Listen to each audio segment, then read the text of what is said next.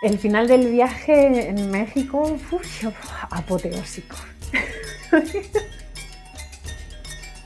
Recetas para entender quiénes somos, para encontrarnos en las diferencias, recetas para reconocernos, recetas de una carreta que carga ingredientes, personas, migraciones. Esto es Carreta de Recetas. Después de todos esos kilómetros que, llevas contigo, sabía que me quedaban muy poquitos de bajada. A nivel físico ya no iba a tener que esforzarme muchísimo más. Estaba sana y salva y llena de, emoción y de gratitud y de felicidad. Escucharon a la bióloga y doctora en biología Yara Chapuis narrando los últimos kilómetros de su llegada a la ciudad de Oaxaca, al sur de México, tras haber atravesado el país en bicicleta en un viaje desde Tijuana en el que sumó más de 2.500 kilómetros pedaleando sola. Así cuenta el final de esta travesía en la que debió superar innumerables desafíos físicos y mentales. Fueron casi 60 kilómetros de descenso dejándome caer así, tal cual, llorando, pero a mares. Había momentos que me tenía que contener un poco porque digo, va a pasar algún, algún coche y se van a pensar que me pasa algo y se van a parar y voy a tener que explicarles que está todo bien. Pero es que no podía, o sea, era tan la emoción. Bueno, por momentos me intentaba contener y por momentos gritaba de todo lo que tenía dentro y, así ya llegué abajo de la montaña y ese día empezaron las lluvias. Las tormentas estaban conmigo descargando. Eh, bueno, es eso, todavía se me pone se me ponen los pelos de punta cuando, cuando pienso en eso. El viaje en bicicleta desde el estado de Baja California Norte, en la frontera entre México y Estados Unidos, hasta el estado de Oaxaca al sur de la República Mexicana, trajo diversos aprendizajes para Yara, cambios profundos que vería reflejados en su vida incluso varios años después. Pues bueno, claro, son como tantas cosas que, vives que creo que te haces una persona nueva. Sigo siendo yo y con mi misma esencia, pero viajar siempre es como un aprendizaje a toda velocidad. Y además viajar en bicicleta pues te pone en extremos de en extremos pues climatológicos, por ejemplo, no es que te metas en tu habitación de hotel, cierres la puerta y ya te quedes tranquila, sino que a quienes siguieron la primera temporada de Carreta de Recetas, el nombre de Yara Chapuis les resultará familiar. Esta española, nacida en la isla de Ibiza, es quien en el episodio de los frijoles contó que le pedía judías a su abuela uruguaya mientras sus primos se reían de ella y le exigían que dijera porotos porque nadie la iba a entender. También es la autora de las preciosas ilustraciones en los episodios de los frijoles y el aceite de oliva, porque la profesión que la mueve y la inspira es la de ilustradora científica. Yo eh, soy la típica que siempre ha coleccionado todas las imágenes de algas mm, rojas de Google. Y tengo una carpeta con 200.000 imágenes.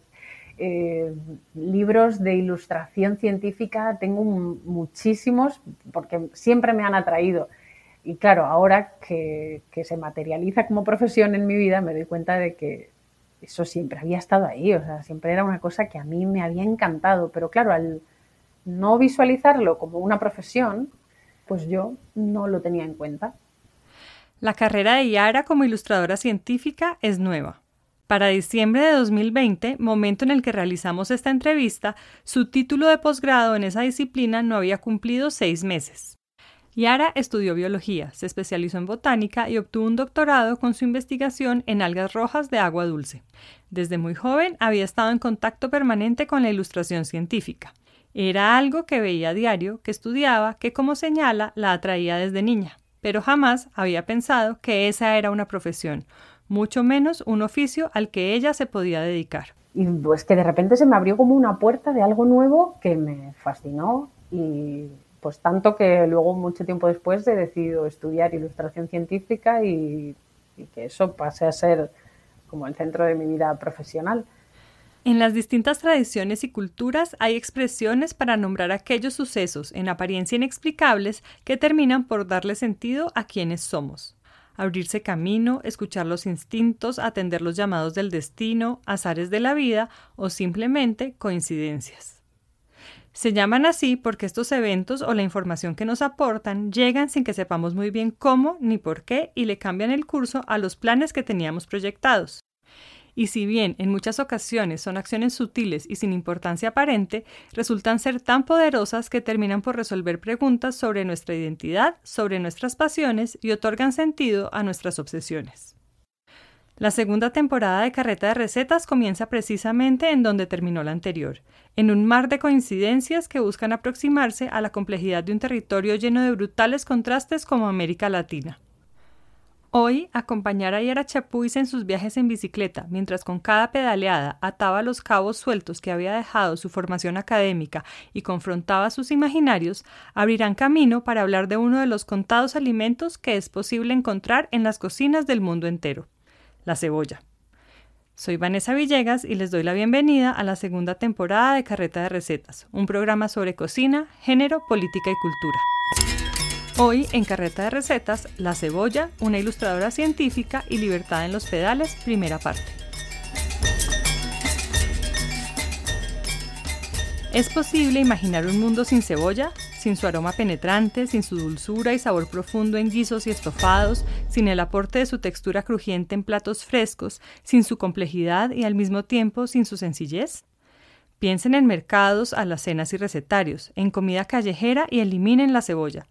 Imagínense entrar a las cocinas y perderse de ese aroma intenso de la cebolla dorándose al fuego en un poco de mantequilla o de aceite.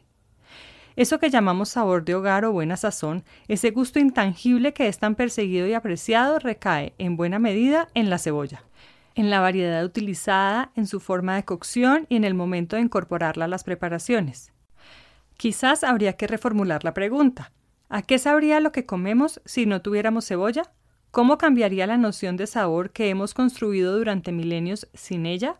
Y quizás lo más importante, ¿queremos imaginar un mundo sin cebolla? Este bulbo tiene varias personalidades y muchas capas que parecen repetirse una sobre otra. Es tan importante en la cocina del mundo entero que en su ausencia habría que replantear una construcción cultural tan poderosa como el gusto.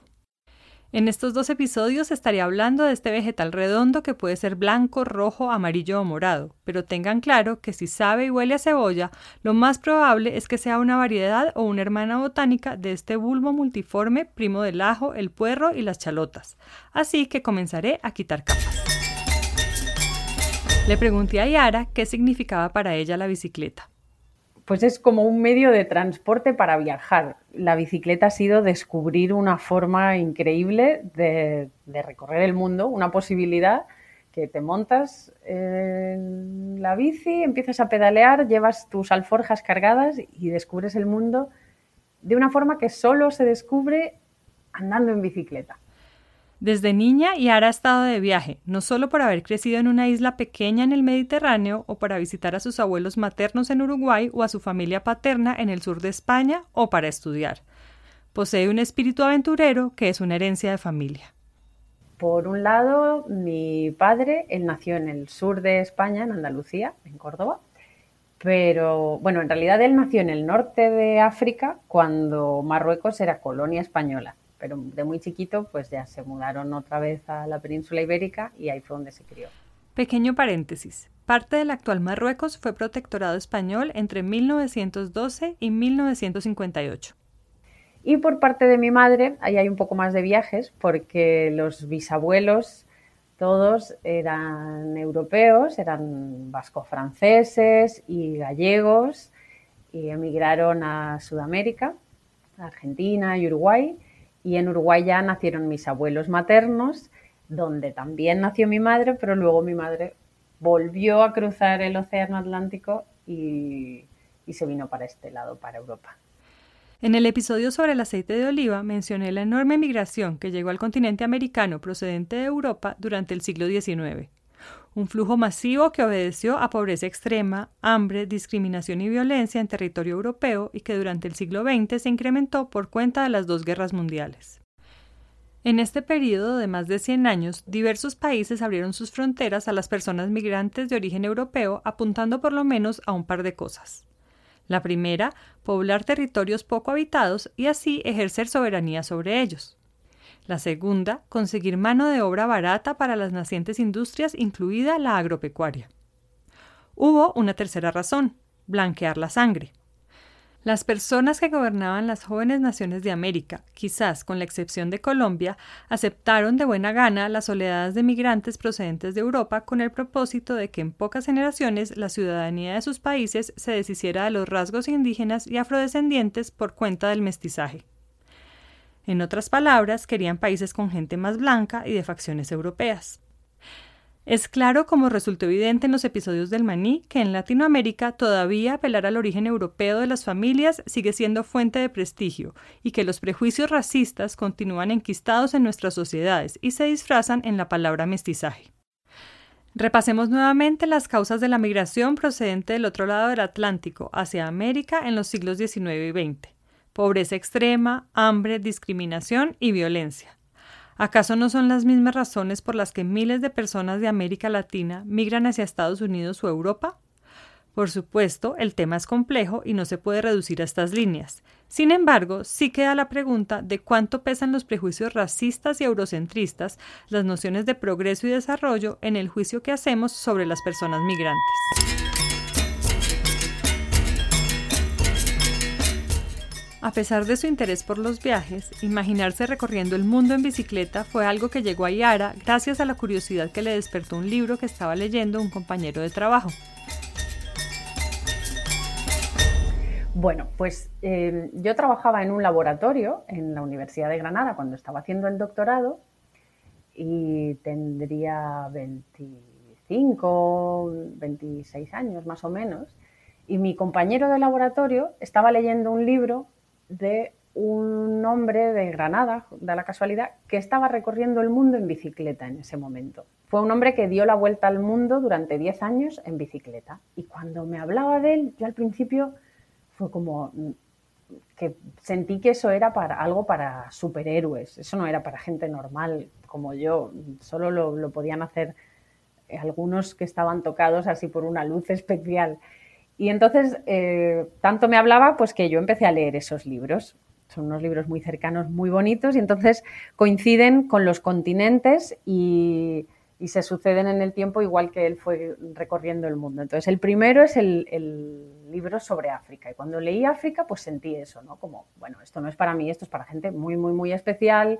Los veía así como heroínas. Cuando leí el libro de Asia, sentí que eso para las mujeres pues era más difícil. Claro, es que viajar por el mundo solo en bicicleta, eso es una cosa de hombres. Nosotras no podemos arriesgarnos tanto, sería un, viaje muy difícil, ¿no? Y cuando leí América, que la recorrió de norte a sur, ya fue como que me terminé de convencer, descubrí toda una comunidad de cicloviajeros y cicloviajeras que recorren el mundo en bicicleta y ahí me di cuenta y dije, esto lo puedo hacer yo. Y, como que me empoderé y dije, claro que sí. Y ahí fue cuando ya me terminé de convencer de que quería hacer eso y tenía que, probarlo. Y ahora pasó de haber usado la bicicleta para paseos cortos a considerar seriamente que recorrer el mundo en dos ruedas era una actividad hecha para ella, o mejor, que ella estaba hecha para viajar de ese modo. Sin duda, conocer experiencias como la de Salva Rodríguez, el autor de los libros que leyó, fue fundamental para comenzar a explorar ese universo, pero lo que realmente la motivó fue entrar en contacto con la comunidad de cicloviajeras con las que compartía intereses y también miedos, peligros, dudas. Estas mujeres que viajaban en bicicleta por distintos países fueron el referente que Yara necesitaba para decirse yo quiero hacer esto y lo voy a hacer porque como ocurre en la política, las artes, la ciencia y en la vida en general, dar el primer paso resulta más sencillo si sabemos que otras personas con quienes nos identificamos ya recorrieron ese camino. Esto es particularmente importante para las mujeres y las personas con identidades diversas que hemos estado excluidas de espacios de poder desde siempre y a quienes por lo mismo se nos ha cuestionado nuestra autonomía, capacidad para tomar decisiones y asumir retos como el de Yara. Pues eh, bueno, yo pasé de no haber viajado nunca en bicicleta, enamorarme de esa idea, mm, comprarme una super bicicleta maravillosa para recorrer el mundo, agarrarla un día antes de tomarme el avión, recorrer 40 kilómetros en, en mi isla, en Ibiza, con las alforjas llenas de cosas así para sentir un poco el peso. Y dije, bueno, ya estoy preparada. Y al día siguiente me tomé un avión a Cuba. Las razones para haber escogido a Cuba como primer destino sobraban. Es un lugar en el que se habla español, entonces no debía enfrentarse a una barrera lingüística. Es un país relativamente seguro para turistas y su condición geográfica le entregaba a Yara un parte de tranquilidad. Ay, pues mm, Cuba siempre había sido un lugar que, desde muy, muy, muy pequeñita me, me, ha llamado la atención. Me ha llamado la atención por la comida, por la música. Y luego el hecho de que sea una isla, aunque es una isla gigante y enorme comparada con el lugar donde, la isla donde yo nací, te da una sensación como, como que es abarcable. Y sé que es súper loca la sensación, pero es como que no te puedes salir, como que, bueno, tu mente se, se, sitúa, ¿no? Bueno, pues el mar está por todas partes y tú te vas a mover de, de un lado al otro en una determinada dirección y Yara había dejado atrás los laboratorios, había puesto en pausa su proyección profesional como científica e investigadora en la academia. Se había subido a un avión llena de entusiasmo y de incertidumbres, enfrentándose a una aventura que hasta el momento solo conocía en los libros. Claro, te, dan miedo muchas cosas. Yo no tenía ni idea de mecánica de bicicleta, por ejemplo. También la cuestión material, porque significa viajar con lo mínimo que necesitas para poder ir recorriendo kilómetros cada día. Aún así siempre te permites algún capricho que lo metes ahí en las alforjas pero también es una cuestión de desprenderse de, todas las pertenencias que tenemos. La cebolla Allium cepa es una y muchas al mismo tiempo. En todas sus versiones o variedades es igualmente importante y apreciada. La cebolla es un ingrediente tan significativo para la mayoría de tradiciones gastronómicas que al mencionar la palabra cebolla nos tropezamos con la primera dificultad.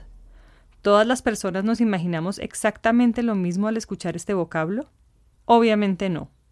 Hay quienes la visualizarán grande y blanca, quienes la vean morada o roja, quizás alargada, también quienes piensen en unas más pequeñas o con tallos verdes. Todo depende del contexto, de la que nos resulte más familiar, de la que veamos con más frecuencia en cocinas, mercados y, por supuesto, esa que es más habitual en nuestras mesas. Hay quienes describen a la cebolla grande y blanca como un vegetal con sabores dulces, suaves y refrescantes, mientras que para otras personas esta misma cebolla es todo lo contrario, ácida, intensa y punzante. Y es que incluso si las imágenes coinciden, es posible que el sabor varíe dependiendo de la región del mundo en la que nos encontremos. Por ejemplo, mientras en América Latina se aprecia el golpe intenso, incluso picante, de la cebolla cruda, en Norteamérica esta es una característica que se evita, Allá las cebollas suelen ser más dulces. Parecería que las cebollas, como el entorno, se valoran de acuerdo con la mirada y preferencias de quien está juzgando. Yara ya se había hecho la idea de reducir sus pertenencias a los 50 kilos que cargaba en sus alforjas, pero el golpe de realidad vino de otro lado, pues para ella, como para muchas personas, los viajes también revelan los privilegios cotidianos a los que tenemos acceso, en particular si el destino es un país que lleva décadas sufriendo un cruel bloqueo comercial.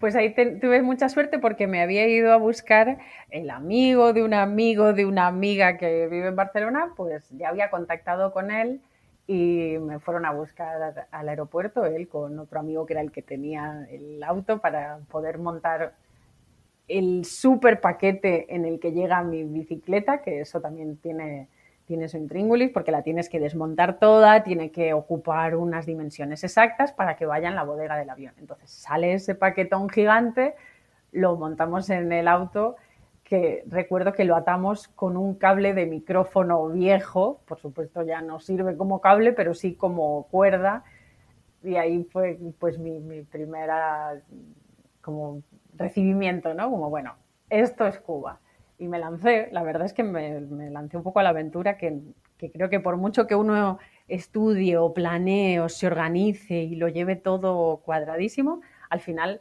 tienes que estar abierto a, a que estos viajes son muy cambiantes, ¿no? Yara pisó suelo cubano por primera vez y también por primera vez en su vida iba a emprender un viaje en bicicleta en el que pretendía recorrer la isla durante cuatro semanas en solitario.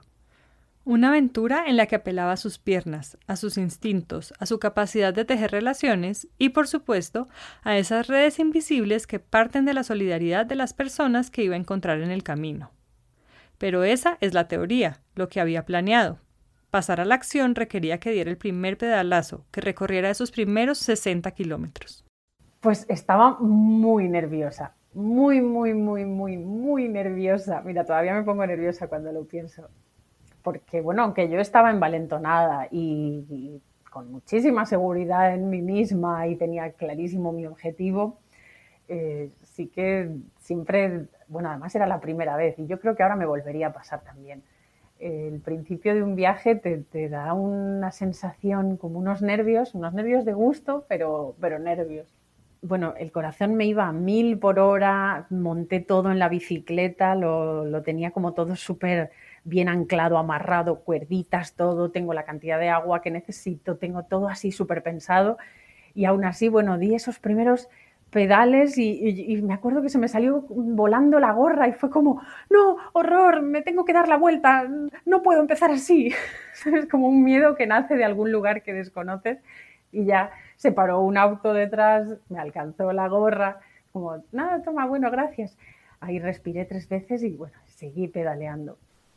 Y esa primera jornada fue casi que diría la más dura del viaje. Confrontar imaginarios. Esta es una de las acciones más poderosas durante los viajes.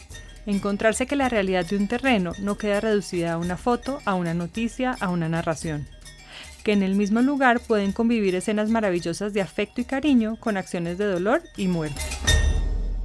Quienes vivimos o crecimos en América Latina conocemos bien esta situación. Si fuera por lo que dicen los periódicos, nuestros países serían invivibles y en muchos sentidos lo son. Solo hace falta pensar en las noticias que han hecho famosos a lugares como Medellín o Ciudad Juárez, en lo que se informaba sobre Perú y Colombia cuando las guerrillas armadas hacían demostraciones de poder, lo que se dice de la guerra de pandillas en países como Honduras, Brasil y El Salvador. Y a pesar de ello seguimos aquí, porque bajo esta capa de dolor, violencia, corrupción, también se tejen asombrosos lazos de solidaridad, compañerismo, amistad, creatividad. Afectos los llama la filósofa colombiana Laura Quintana en su libro Política de los Cuerpos. Afectos que tejen redes de resistencia y esperanza y que permiten que esta parte del mundo siga en pie a pesar de todo afectos que hacen posible imaginar un mundo mejor desde aquí y gracias a lo que se teje aquí. Si bien Yara creía que estaba preparada para emprender su aventura, no hay anticipación que evite sentir el miedo de enfrentarse a lo desconocido. En ese primer día, más que un reto físico, debió superar barreras mentales. Pero están muy asociados a lo que para mí significa esa primera jornada de, viaje, en la que descubro lo que es recorrer 60 kilómetros en bicicleta tiene una connotación emocional muy grande porque yo estaba nerviosísima, con muchísima inseguridad de que iba a pinchar, de que me iba a perder, de que no iba a llegar, me iba a deshidratar, eh, pues todas esas cosas que son nuevas. Y, eso hizo que fuera, sin duda alguna, el día más difícil de, todos los kilómetros que he recorrido en bicicleta. Aunque luego he pasado mucho más calor, he ido mucho más cargada, eh, me han pasado cosas como terribles, tipo que se me rompen piezas clave o perderme, o... pero la parte psicológica de lo que fue recorrer esos kilómetros con esa tensión, mm, me quedo con la parte buena de haberlo aprendido y ser consciente de que nuestra mente es lo más poderoso que hay, sin duda. Al parecer, el origen de la cebolla está en la región comprendida entre el norte de Irán, Afganistán y Pakistán. Se dice que alrededor del año 6000 antes de la era común, diversas comunidades humanas que habitaban esa vasta zona conocieron la cebolla y comenzaron a domesticarla de manera simultánea. Sitúense en la prehistoria, en una comunidad nómada de Asia Central, y piensen qué características debían tener los alimentos más apreciados. Alto valor nutricional, degradación lenta y facilidad de transporte. A diferencia de otros vegetales que eran de consumo inmediato, que soportaban muy mal los cambios de temperatura y los golpes causados por los viajes, las cebollas resistían mucho, se podían almacenar con facilidad y además estaban cargadas de nutrientes, en especial de los apreciados azúcares y carbohidratos, además de una buena dosis de vitaminas. Esto las volvía alimentos muy valiosos justamente porque tenían esa capacidad de nutrir en épocas de escasez y de proveer energía durante las travesías largas. Para Yara lo importante era probar. Del primer pedalazo en adelante solo quedaba enfrentar lo que venía, siempre con disposición para cambiar de idea, para reformular, para saber que equivocarse también hace parte del proceso. siempre todo es nuevo porque, claro, cada metro que estás recorriendo estás viendo un paisaje que pues no has pasado por ahí normalmente. Entonces, la sensación de descubrir cosas nuevas está constantemente acompañándote. Pero los nervios de, cómo me enfrentaré a esto eh, ya no los tenía. era como, bueno, ahora toca vivir esto como suelta los hombros, niña. esto ya es diferente, no hace falta que vayas con esa tensión. En el caso de la cebolla también parece indispensable soltar los hombros y seguir adelante. Lo contado aquí puede cambiar en cualquier momento, pues a pesar de ser uno de los vegetales más consumidos en el mundo, la información etnobotánica que hay sobre ella es poca comparada con la de otras plantas comestibles, al punto que muchas de las fuentes consultadas parecen copias del mismo texto. Como lo mencioné antes, el nombre científico de la cebolla es Allium cepa.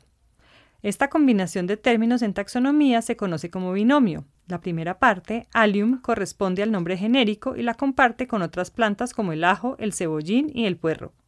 La segunda se llama epíteto y es el nombre específico que distingue a una variedad de otra.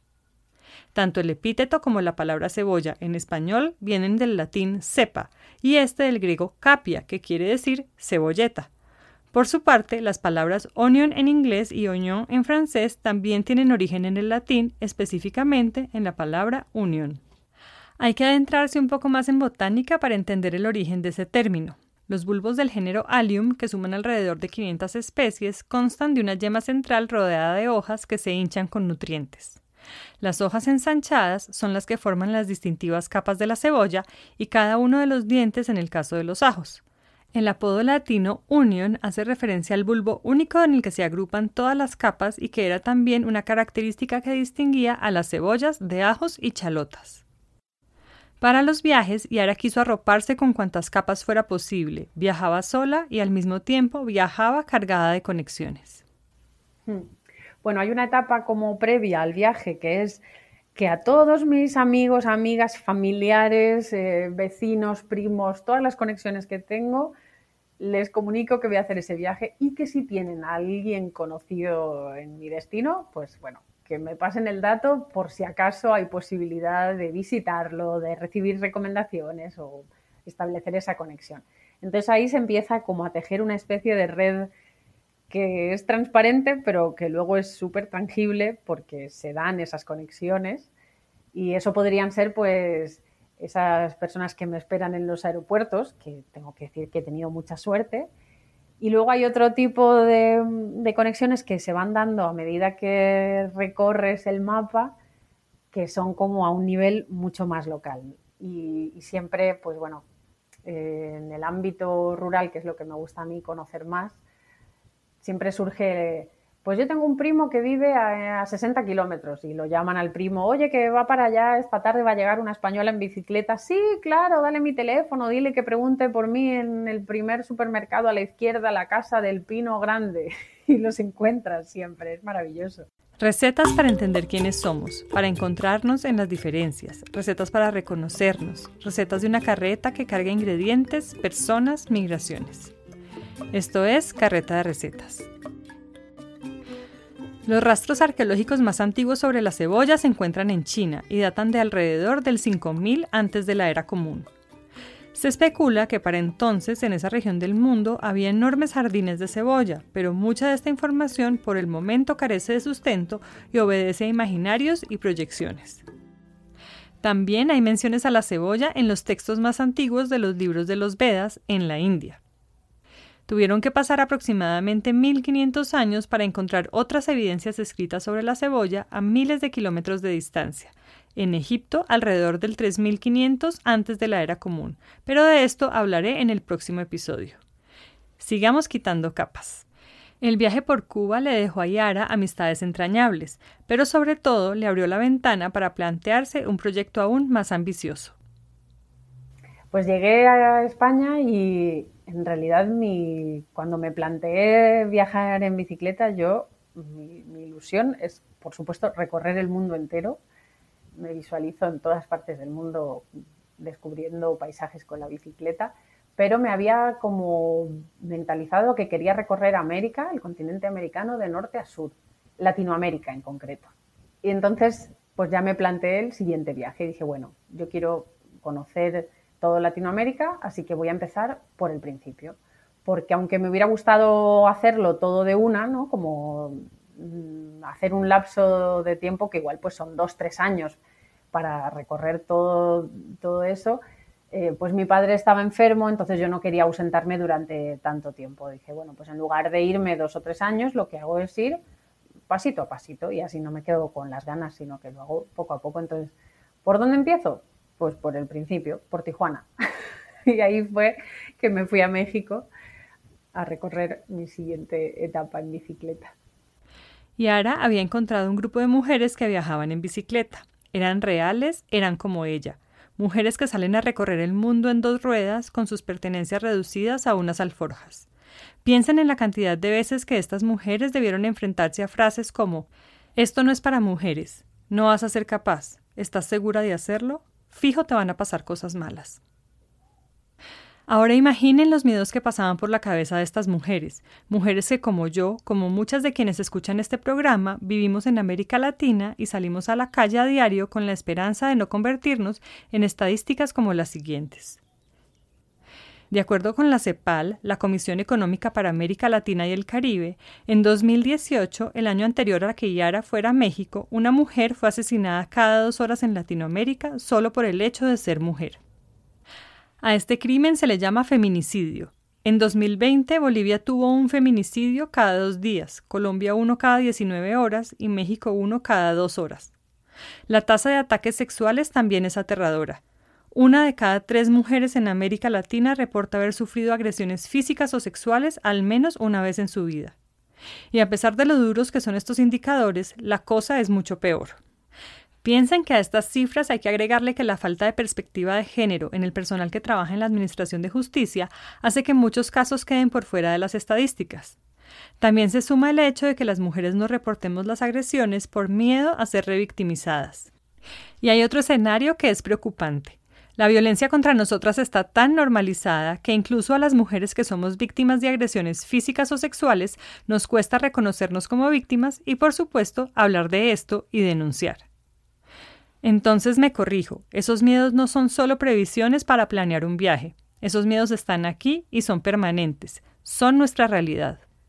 Eh, ahí fue mucho más difícil, porque sí que sentía que, que había mucho miedo en toda la gente que me rodeaba y yo tenía que combatir primero mis miedos de decir, a ver, voy a hacer esto yo sola, me voy a enfrentar, sí, estoy convencida y una vez que ya tenía eso claro, pues me tenía que enfrentar a los miedos de, todas esas personas que me rodeaban, que me querían y me querían cuidar y querían protegerme, pero mm, me supuso, esa fue la parte más difícil, casi luchar contra los miedos de la gente, porque yo los, los míos pues los tenía, pero bueno, los lidiaba con ellos como podía como que iba a ser muy peligroso, que desde cosas muy extremas, de que igual no volvía o me iban a violar con total seguridad mientras viajaba, a que bueno, que me lo pensase muy bien, que mejor que no lo hiciera, que por qué no ir a otro lugar más seguro. Y entonces era una sensación como si te tiraran una pelota de miedos súper pesada, una pelota de plomo, y, yo la tenía que agarrar y se la tenía que devolver y decir, no, mira, esto lo siento, pero esto a mí no me corresponde, esto es tuyo. El miedo paraliza. Al igual que la mayoría de mujeres, Yara se vio obligada a decantar sus temores y los de sus familiares para cumplir el sueño de viajar sola en bicicleta. Pero los peligros no desaparecen. Los agresores, acosadores, violadores siguen ahí. Yara se apegó a la tranquilidad que le dio conocer el grupo de mujeres cicloviajeras que la cobijaron con narraciones positivas de sus experiencias y le compartieron recomendaciones. Y ahí pues también tuve mucha suerte en México porque me estaba esperando Em, otra mujer que es cicloturista, Sandra, que había contactado con ella a través de un Facebook de mujeres que viajan por el mundo en bicicleta y, ella súper dispuesta a ayudarme, encantadora, o sea, ha pasado a ser una, hermana de la vida. Y, y, me recogió, me llevó a su casa, mm, estuve lo mismo, ¿no? Como unos días así aclimatándome, conocí a su familia, y además ella me recomendó un montón de sitios que visitar de Baja California, que lo conoce muy bien, y ahí empecé el viaje, desde Tijuana hasta La Paz, en Baja California Sur, y luego ya crucé al continente. Saber que en las sociedades en que vivimos las mujeres seguimos siendo objetos que se pueden poseer y desechar al antojo, le imponía a Yara tomar precauciones que parecían totalmente descabelladas si el viaje lo estuviera haciendo un varón. Sí, yo siempre intento que no me vea nadie intento no, que no me vea nadie. O sea, si cuando estás así haciendo acampada libre eh, en un lugar que no es en un terreno de una casa, que no es un rinconcito que te han hecho alguna familia, en un espacio o que te lo han recomendado, pero si haces acampada libre, a mí no me gusta que nadie sepa que ahí hay, un, hay alguien durmiendo. Y menos una chica, ¿no? Porque igual tú pasaste, soy muy llamativa porque simplemente pues es eso, es alguien que te das cuenta que, no es de ese lugar, no es un local y además pues es una mujer viajando sola, simplemente por eso. Entonces, igual alguien te ha visto, te ha identificado y horas después mm, ven la tienda de campaña y dicen, ah, aquí está, está durmiendo, ¿no? Y entonces, ni siquiera generar la posibilidad de que les surja curiosidad, de que quieran ir a descubrir quién eres o qué haces o qué es eso, ¿no? Entonces es como completamente escondida. Incluso mm, me he visto borrando las huellas de las ruedas de la bicicleta que, que se hundían en la arena, pues borrando todo eso para que no llame la atención, porque claro, igual pues tú no conoces ese lugar y por la noche pasa alguien por allí caminando, entonces como que no haya ninguna pista. Crecer escondida bajo la tierra fue una de las características que hizo de la cebolla un alimento tan importante. De hecho, las personas que estudian la historia de los alimentos aseguran que cebollas, nabos y otros tubérculos fueron los que salvaron a las comunidades humanas de morir de inanición durante tiempos difíciles, periodos invernales, de sequías o de plagas. Estar bajo la tierra las protegía de cambios bruscos de temperatura y las resguardaba de depredadores indeseados. Como dije antes, a partir de 3500 antes de la era común, se podía hacer un rastreo mucho más preciso de los usos, costumbres y creencias alrededor de este bulbo cargado de aceites sulfurosos. Este aroma azufrado le ha traído a la cebolla asociaciones peculiares con el mal, quizás por el instinto que aleja a las personas de las fuentes de azufre que son potencialmente tóxicas. Una antigua leyenda turca, que supongo yo que era persa y terminó inscrita en el cristianismo, habla de que cuando Satanás fue expulsado del reino de los cielos, tras su primer paso con el pie derecho creció una cebolla y en la huella de su pie izquierdo brotó un bulbo de ajo. Y acá es donde viene lo peculiar. La cebolla era un ingrediente tan importante y apreciado que no se la prohibió, por el contrario, se convirtió en amuleto junto con sus primos los ajos para evitar el mal de ojo y alejar los malos espíritus. Cuando Yara apenas comenzaba su viaje por México y pedaleaba por la península de Baja California, esta larga y estrecha extensión de tierra desértica entre el Océano Pacífico y el Mar de Cortés, llegó a un sitio de camping recomendado por Sandra. Acá se vuelven a asomar esos rasgos que hacen de América Latina un territorio encantador, difícil, contradictorio, esperanzador y aterrador al mismo tiempo. Un continente que resulta imposible reducir a un par de adjetivos. El guardián del lugar, un señor con quien compartió unas pocas horas, le entregó un amuleto para que la cuidara a lo largo del camino. Me invitó a desayunar, me acuerdo que hicimos unas quesadillas deliciosas, incluso me regaló una navaja, que, yo le insistía, decía, pero esto es, esto es tu navaja. No, no, mi hija, llévatela, llévatela, que tienes que estar bien protegida, no puedes ir así por el mundo sin un buen cuchillo. Y me regaló mm, no era su navaja, pero era como su segunda navaja. Y yo decía, pero bueno, esto que me está dando tiene muchísimo valor. Y yo llevaba la mía y le dije, pero que yo tengo una. No, no, no, no, mija, tienes que llevártela y estar protegida. Bueno, bueno, así que fue como, me la llevo, me la llevo. Además, lo sentí que era como una especie de señal, ¿sabes? Como que dije, esto no, no tengo que rechazarlo. Me, me está dando otra cosa, además de su navaja. Los miedos pedalearon con ella. Es parte de lo que tenemos que enfrentar las mujeres a diario y a lo que nos exponemos como lo hizo Yara al tomar la decisión de emprender caminos solas, de ser libres y autónomas. Y aclaro, no estoy diciendo que las mujeres queramos exponernos y en consecuencia salgamos a buscar el peligro. El problema es a la inversa.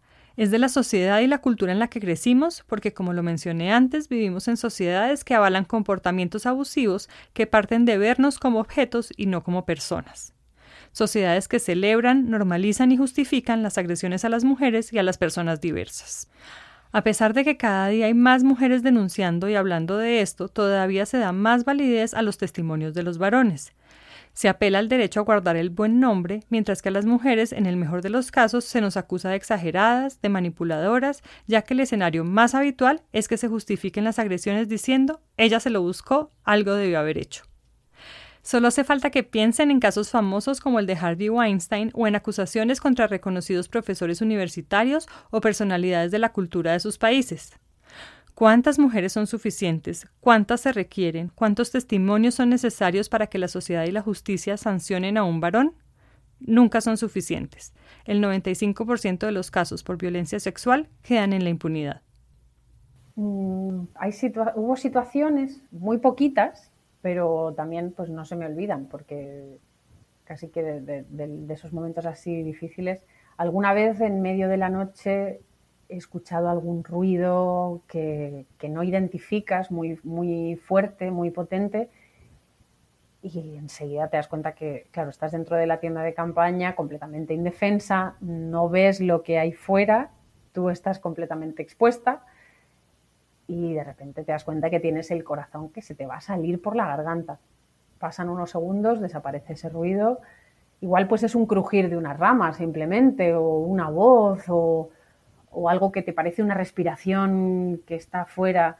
Luego también en la carretera en marcha me he cruzado, por ejemplo, a lo lejos, recuerdo una zona de Baja California que no había nada absolutamente en los últimos 60 kilómetros que yo había dejado de atrás y en los próximos 60 pues había muy poco y recuerdo de ver un camión parado que me acababa de adelantar y lo vi así como a los dos kilómetros a lo lejos, estaba allí parado y dije, ay, mi madre, como me pase algo con esto aquí, no sé qué voy a hacer, porque estás sola, solísima.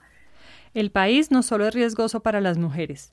Cada año, miles de personas migrantes atraviesan el territorio mexicano de sur a norte buscando una mejor vida del otro lado de la frontera, en Estados Unidos y de ellas cientos, incluso miles, pierden la vida durante la travesía por cuenta de la delincuencia, de las redes de trata de personas, de los carteles de las drogas, de las inclemencias del clima, de accidentes. Pero siguen intentándolo porque sencillamente no les queda otra opción. Pero sí que también, ¿no? Te das cuenta de que existen esos miedos de decir, a ver, a ver esto que tiene que ser o un auto pues con cuatro hombres, me acuerdo perfectamente que me adelantaron y justo se pararon como a mi altura mientras yo iba pedaleando y me hicieron algún comentario grosero, así como fuera de lugar y, y también estaba en una zona, yo estaba saliendo de un pueblo, como que bueno, me estaba adentrando en una zona de carretera que no sabía lo que iba a ver. Y bueno, ahí vas, te enfrentas a eso y no te queda otra, es como parte del viaje. Yara era consciente de su situación de privilegio, y a diferencia de las personas migrantes que cruzan México, Panamá o Ecuador, contaba con todas las ayudas tecnológicas, redes de apoyo y una ventaja adicional, tener una piel clara que por contradictorio que parezca, al hacerla notoria, también la protegía.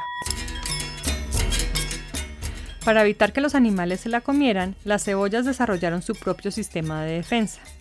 Ese mecanismo de protección está relacionado con los gases sulfurosos que despide la cebolla al cortarla y que pueden hacernos llorar. Intentaré explicar cómo funciona. Al crecer, la cebolla absorbe el azufre del suelo y lo guarda en el tejido celular, pero estas reservas o municiones de azufre no se activan sin la estimulación de una enzima que la cebolla conserva en otras partes de sus células. Cuando se hacen los cortes o mordiscos, el sistema de defensa se activa y la enzima le manda la orden a las células de que liberen los gases sulfurosos. Así, la cebolla se protege de sus potenciales depredadores que, en teoría, deberían alejarse cuando son alcanzados por los gases. Yara tuvo que aprender a viajar en un mundo en el que los mecanismos de defensa de las mujeres siempre deben estar alerta, y también lo están las redes de apoyo y solidaridad. Bueno, quizá exacerbados a veces, pero, pero la realidad es esa, pues una mujer tiene como una, o sea, generas una atracción, una situación, unos rasgos como de de debilidad, de fragilidad, de atracción, que no están tan asociados a, un hombre. Pero eso mismo, pues que sí que es así, pues también tiene su, parte como positiva y, es que te, te, reciben, te cuidan, te quieren acompañar muchísimo más, ¿no? Entonces, mm, pues yo eso lo disfrutaba. Y luego la parte que creo que es, que es una ventaja, que como mujer te puedes meter en determinadas situaciones, en vivir experiencias de la cotidianidad de, las personas, de las familias, de compartir con otras mujeres, que eso es muy bonito, muy especial y eso es gracias a que eres otra mujer y entonces no te sienten como, como una amenaza, ¿no? sino que pues eres, eres mm, como ellas y, y eso pues es genial también. En el próximo episodio, Yara seguirá narrando cómo eran sus días pedaleando por México y nos contará cuáles fueron esas coincidencias inesperadas que la llevaron a adentrarse en el mundo de la ilustración científica. También hablaremos de las cebollas de oro en el antiguo Egipto y su conexión con la vida después de la muerte, de algunos usos, creencias, vetos, de propiedades medicinales y de herencias culinarias, muchas herencias culinarias. Yara Chapuis es doctora en biología e ilustradora científica. Su trabajo como ilustradora lo pueden ver en Instagram arroba Yara Chapuis y la documentación de sus viajes en bicicleta en el Instagram arroba Yara Mapamío. Gracias enormes a la doctora en biología e investigadora de helechos Alejandra Vasco por mover todas sus redes académicas para ayudar en la corroboración de datos sobre la cebolla.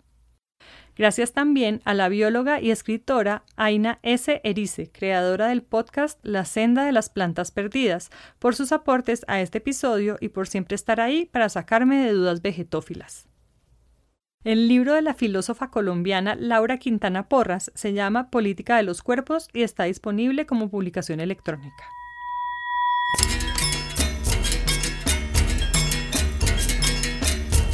La música de las cortinillas son piezas compuestas e interpretadas especialmente para carreta de recetas por el compositor mexicano Ricardo Gallardo, director artístico de Tambuco, ensamble de percusiones de México. Ricardo Rosenthal es escritor y especialista en música. Hace el diseño de sonido de este programa y es mi equipo de producción.